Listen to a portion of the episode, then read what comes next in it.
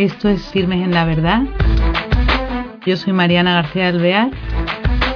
Voy a empezar con las entrevistas.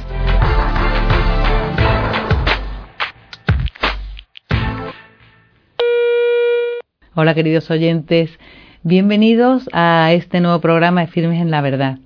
Tenemos al otro lado del Hangout a Teresa Gutiérrez de Caviedes, que es periodista y madre de familia. Ella en la actualidad trabaja como periodista en freelance y eh, la tenemos con nosotros para que nos cuente un poco de su carrera y también de su último libro que se llama Bantuán, Libre entre rejas. Teresa, ¿qué tal estás? Buenos días. Qué bien tenerte con nosotros. Lo primero quería yo que me contaras eh, mm, todos tus libros, que has escrito más libros aparte de este, y tus artículos, tienen un hilo conductor que eh, te hace diferente. ¿Qué, ¿Por qué tomas este camino? ¿Qué es lo que te lleva a, mm, hacer eso de tu periodismo, ¿no? Eh, mm, con una dirección, tener una dirección clara y a contracorriente en la actualidad. Pues mira, básicamente yo creo que los periodistas y los escritores somos gente que necesitamos contar historias. En mi caso, desde luego, es una necesidad vital, si no reviento, pero, pero siempre las historias que me gusta contar busco que sean vidas que encarnen ideas. A ver si me explico. Vivimos en un mundo muy biologizado. Si os dais cuenta, el siglo XX, por ejemplo, ha sido un, siglo de, de guerras de ideas continuamente. Y yo lo que busco siempre son vidas que encarnen de alguna manera eh, ideas y especialmente vidas que uno al, leerlas o al conocerlas diga, pues yo quiero vivir así. O sea que me parece muy atractivo. Y ahora vamos ya a introducirnos en Bantuán, tu último libro, que estoy deseando que nos cuentes, porque Bantuán tiene el libre entre rejas. Entonces, ¿cómo eh, llegas a él? ¿Cómo surge la idea de escribir sobre él? ¿Y cómo estableces el contacto?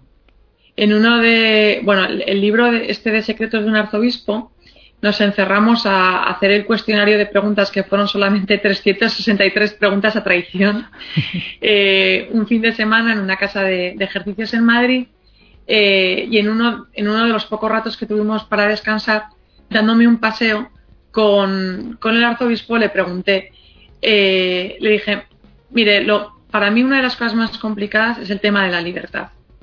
Vivimos en una, en una sociedad en la que la libertad es considerada hacer lo que te dé la gana y tener cuantas más cosas mejor. Y usted predica un mensaje que es exactamente el opuesto. La libertad es dejarse hacer por otro, por Dios, y amar a los demás por encima de ti mismo. Entonces aquí hay un choque de trenes. Esto, ¿cómo se atreve a seguir predicando eso? Y, y, pensar que alguien le va a escuchar y le va a hacer caso. Y yo pensé que él me iba a contestar pues con una teoría preciosa o con, no sé, algo muy teológico que me convenciera. Y en vez de eso me contó una historia, me contó la historia de su amigo Bantuán. Y me fue describiendo pues un paseo que dieron una tarde por unos lagos en Suiza y cómo Bantuán le fue contando su, su cautiverio y lo que había el proceso espiritual que había vivido. ¿Y quién es Bantuán? Eso su amigo. ¿De dónde es? Bantuán es un vietnamita que el 15 de agosto de 1975 es detenido por la policía sin juicio ni sentencia y pasa 13 años en la cárcel. De esos 13 años, 9 en régimen de, aislamiento absoluto. Y bueno, es un hombre que para el que la, la, prisión se acabó convirtiendo en un regalo, porque le ayudó a ser una persona nueva. Y no fue solamente un regalo para él, sino que parte del problema espantoso que tuvieron las autoridades que le detuvieron es que tenía un virus. Y es que contagiaba amor de tal manera, o sea, vivía de tal modo que todos los que se le acercaban cambiaban de vida. Incluso algunos se arriesgaban a abrazar la fe en Jesucristo, que era uno de los motivos por los que había sido detenido. Oye, Teresa, quería preguntarte si cuando sale de la cárcel, Bantuán, eh, puede ya vivir libremente en un país cuando le han cogido sin justificación y le han encarcelado y de repente eh, le liberan porque eh, se convertía a las personas que le rodean, como tú dices, con el virus suyo que era el amor y mm, si ya puedes eh, vivir libremente en el país en el que le habían cogido sin justificación. Él eh, al principio está bajo arresto domiciliario y no le dejan salir más allá de 13 kilómetros a la redonda, pero más o menos en una semana se lo salta, ya va con la bici a predicar por ahí. Y entonces hay un momento en el que el gobierno le anima a que vaya a Roma a ver al Papa. Y cuando está en Roma le deniegan el visado de entrada a su país que sabían que era el peor castigo que le, podían infligir, mucho peor casi que la, que la prisión. ¿no? Es ese momento en el que Juan Pablo II le pide que predique unos ejercicios espirituales al Papa y a la curia en Cuaresma y entonces su historia va dando la vuelta a todo el mundo. La cosa es que el virus tampoco termina, porque como muchos vietnamitas se habían tenido que exiliar fuera, Van que no perdía el tiempo, cuando le echan del país, lo que se dedica es a ir visitando a esas comunidades vietnamitas por todo el mundo y además como su historia empieza a ser conocida, pues cada vez se difunde más el virus. Y luego ya Juan Pablo II lo nombra cardenal y muy poquito después se muere de un cáncer así fulminante. Pero te quería yo preguntar, habrá gente que nos estará viendo y que a lo mejor o no pueden eh, leer el libro porque no ven y son mayores o porque eh, a lo mejor no tienen tiempo, entonces querría que hiciéramos un recorrido eh, mm, por la vida de este personaje tan interesante y de tanta fuerza y de tanto amor a Dios y, en su vida.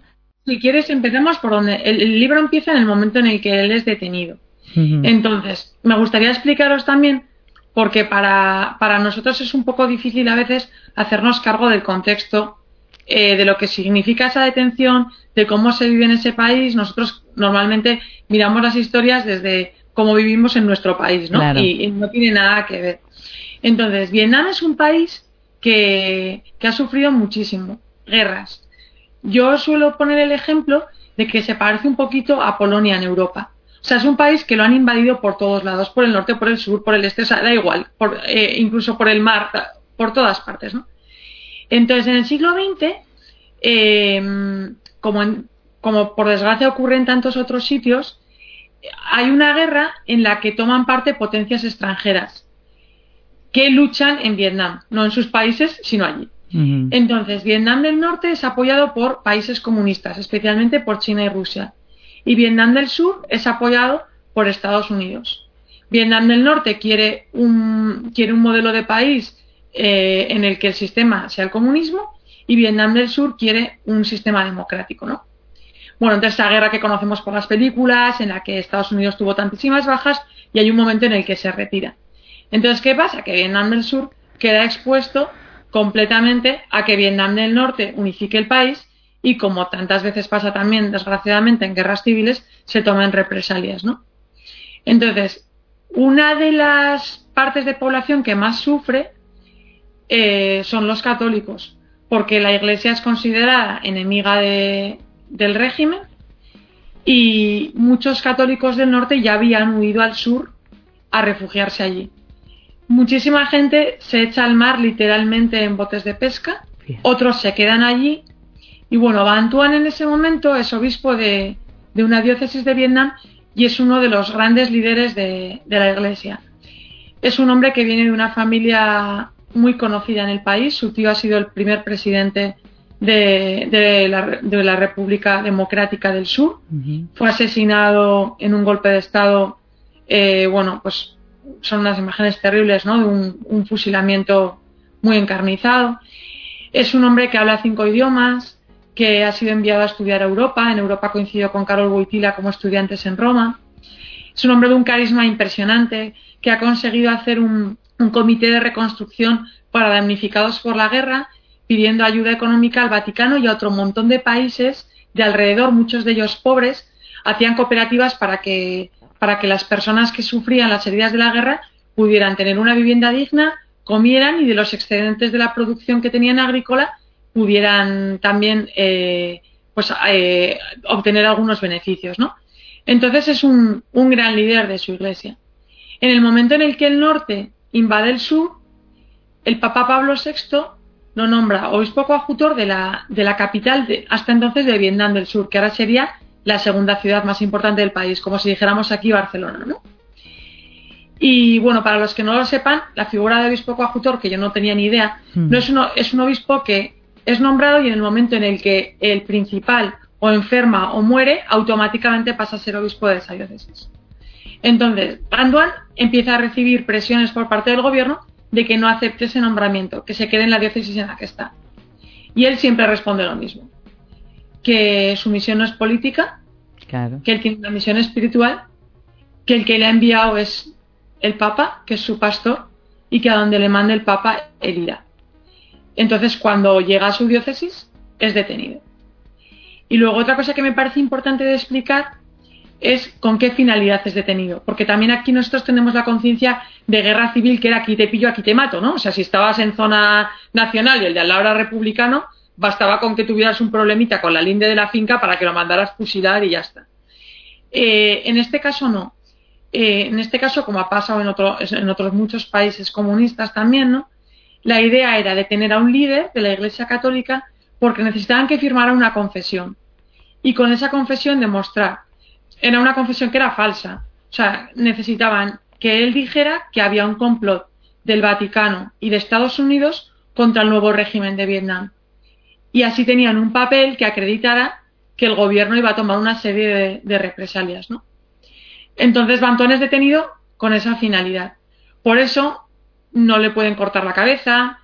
Eh, las torturas que se utilizan son para que firmen la confesión, pero no puede morir, porque lo, que hace falta es esa confesión. Y luego además hay organismos internacionales que saben que está, que está detenido, ¿no? Bueno, entonces, en los 13 años de cautiverio también hay que hacerse la idea de que no son lo que aquí entendemos que es una cárcel. Yo, por ejemplo, voy esta tarde a presentar este libro a la cárcel de mi ciudad y no tiene nada que ver con, las cárceles que vivió Bantuan, porque son muy distintas en, en esos años. Hay veces que está arrestado en una, por ejemplo, pues como las iglesias fueron confiscadas, pues en una iglesia en la casa parroquial con unos guardianes.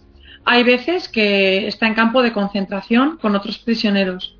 Hay momentos en los que el gobierno está tan desesperado de que los, de que los carceleros se conviertan que lo llevan lo que sería aquí al Ministerio del Interior, pues a unos apartamentos de oficiales y idean un sistema de dos guardianes, dos que custodian a esos dos y dos a los dos. De manera que si se van contagiando puedan saber con tiempo eh, y, solo se contagien los primeros, ¿no? O sea, que el, que el virus no llegue demasiado.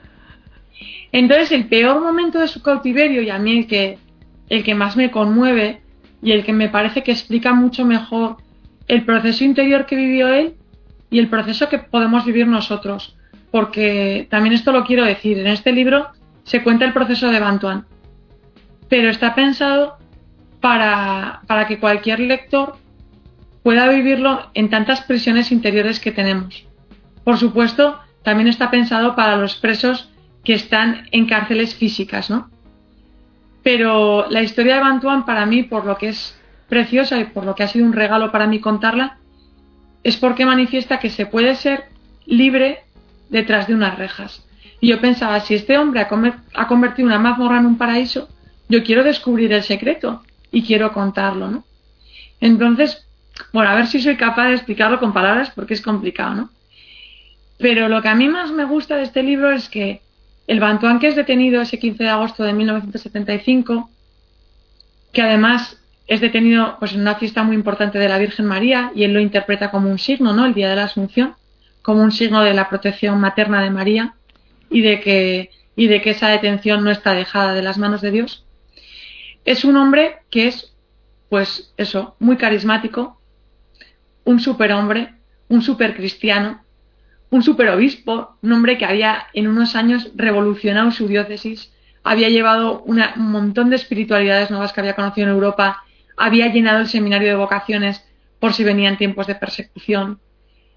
Es un hombre que procede de familia de mártires, para que os hagáis cargo, o sea, tanto por parte de, padre como de madre, Mm, tiene generaciones de mártires. O sea, su abuelo, por ejemplo, eh, estaba estudiando fuera de Vietnam y se libró, pero toda su familia ardió quemada en una iglesia. En una iglesia que era una choza de paja, estaban celebrando la Eucaristía el domingo y la incendiaron con teas. Las madres lanzaban a los bebés fuera para salvarlos y los que estaban incendiando la iglesia los volvían a meter. O sea, él había crecido desde pequeño en este clima de, de fe, de estar dispuesta a dar la vida por Jesucristo. De fe y de amor, porque él se debe liberar de todo odio, porque fíjate tú, después de bueno, la experiencia... fíjate que eso también es muy bonito y a mí como madre es algo que me ha marcado mucho.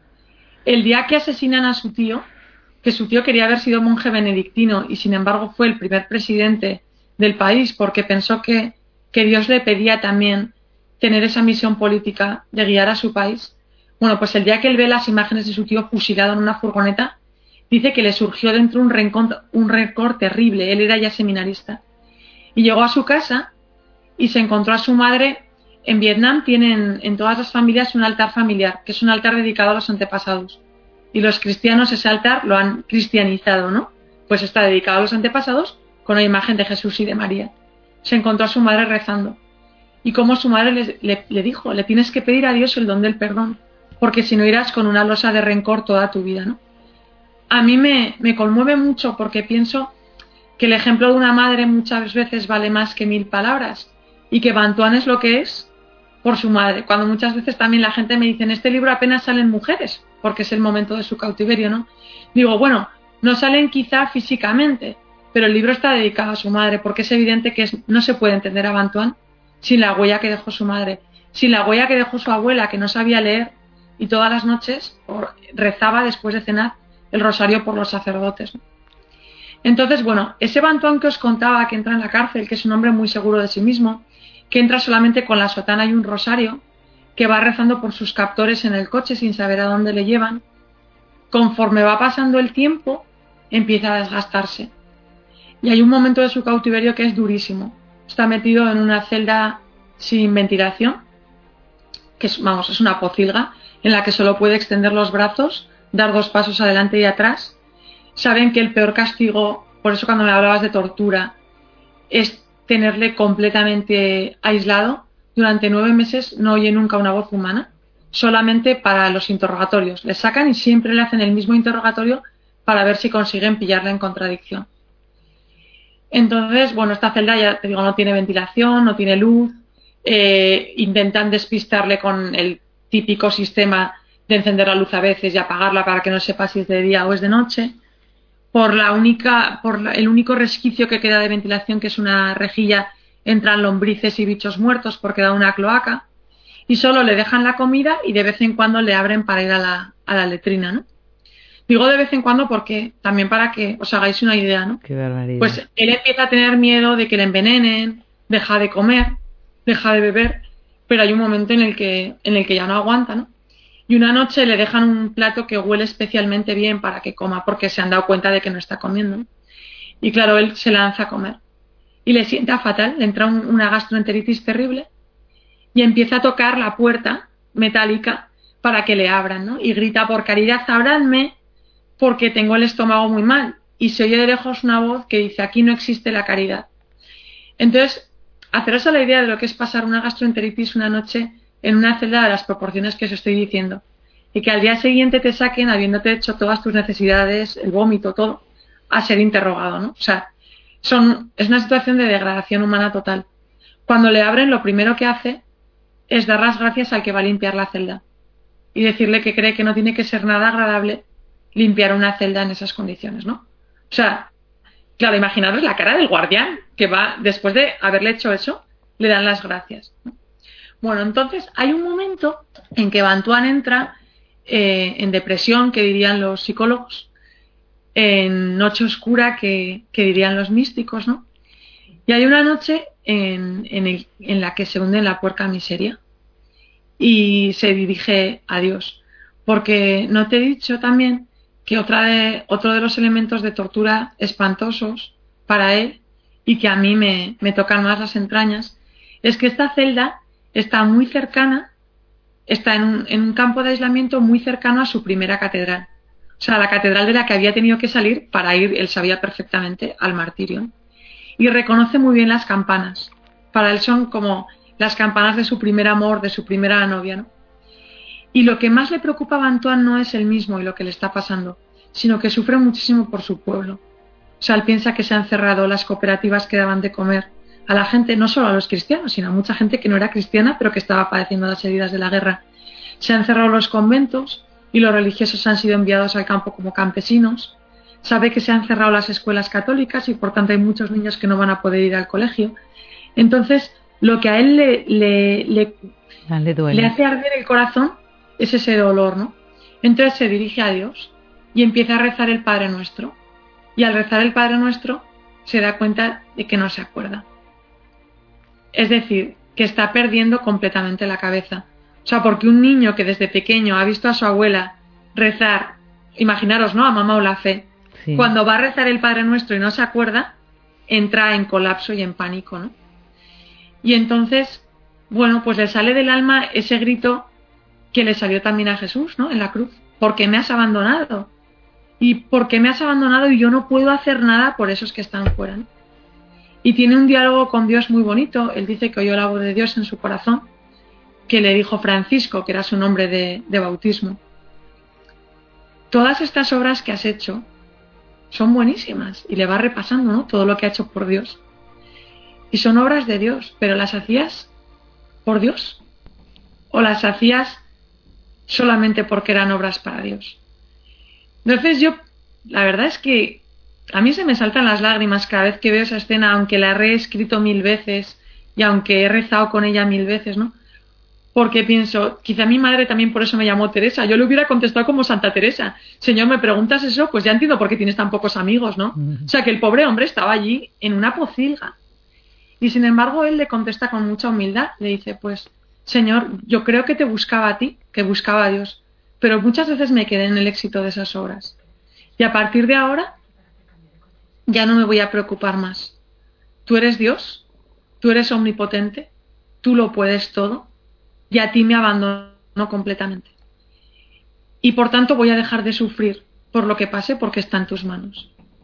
Y ahora que ya no tengo nada, es cuando lo tengo todo, porque te tengo a ti, ¿no? Entonces, a partir de entonces ese cautiverio cambia mucho. Bantuan lo vive de una manera totalmente diferente.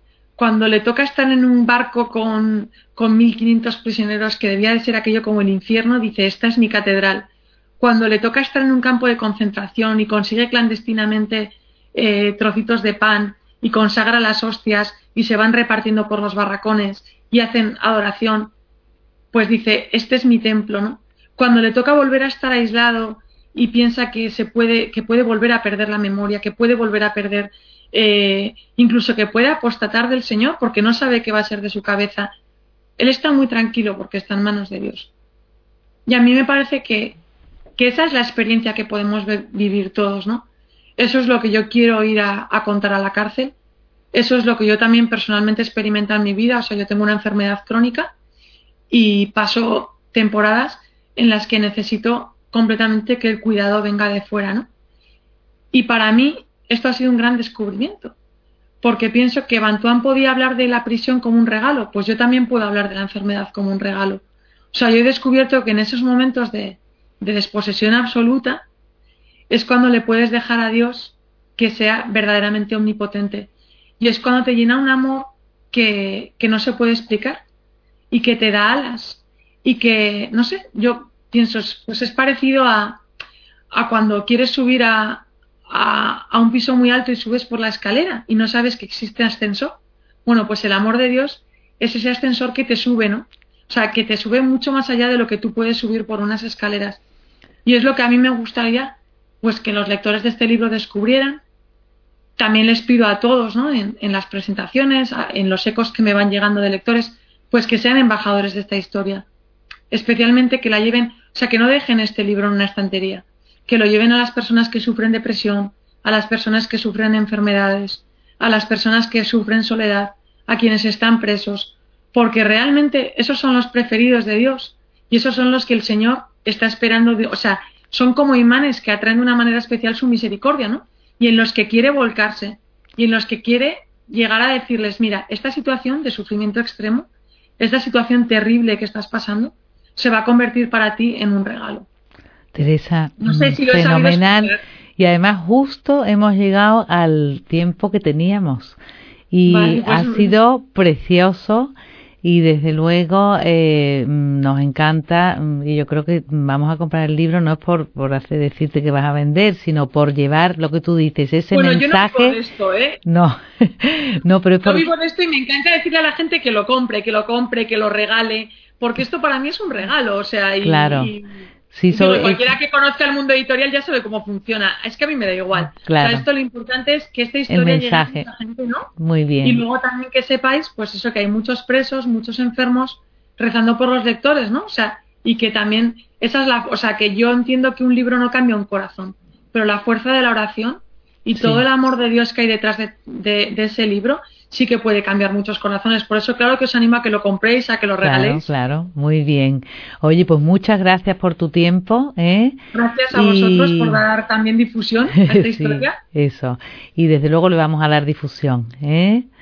Pues eh, hasta otro momento, hasta otro día. Muchísimas gracias. Y gracias a ti, saludo. Teresa. Adiós, un saludo. Pues nada, eh, desde luego a mí me ha picado para comprarme el libro, no por eh, el beneficio material, sino por todo lo que nos va a aportar. Y además que hay eh, seguro a nuestro alrededor alguien mayor, alguien que en las circunstancias que Teresa decía, y que, mm, que con la fuerza de ese mensaje puede ser muy beneficioso, te enriquece, te alegra, te, te hace estar libre, aunque tengamos una cárcel de salud o en la cárcel de cualquier, eh, pues eso, manera de vivir, que te ves que estás, eh, que te tiene enganchado, ¿no? En vez de estar liberado.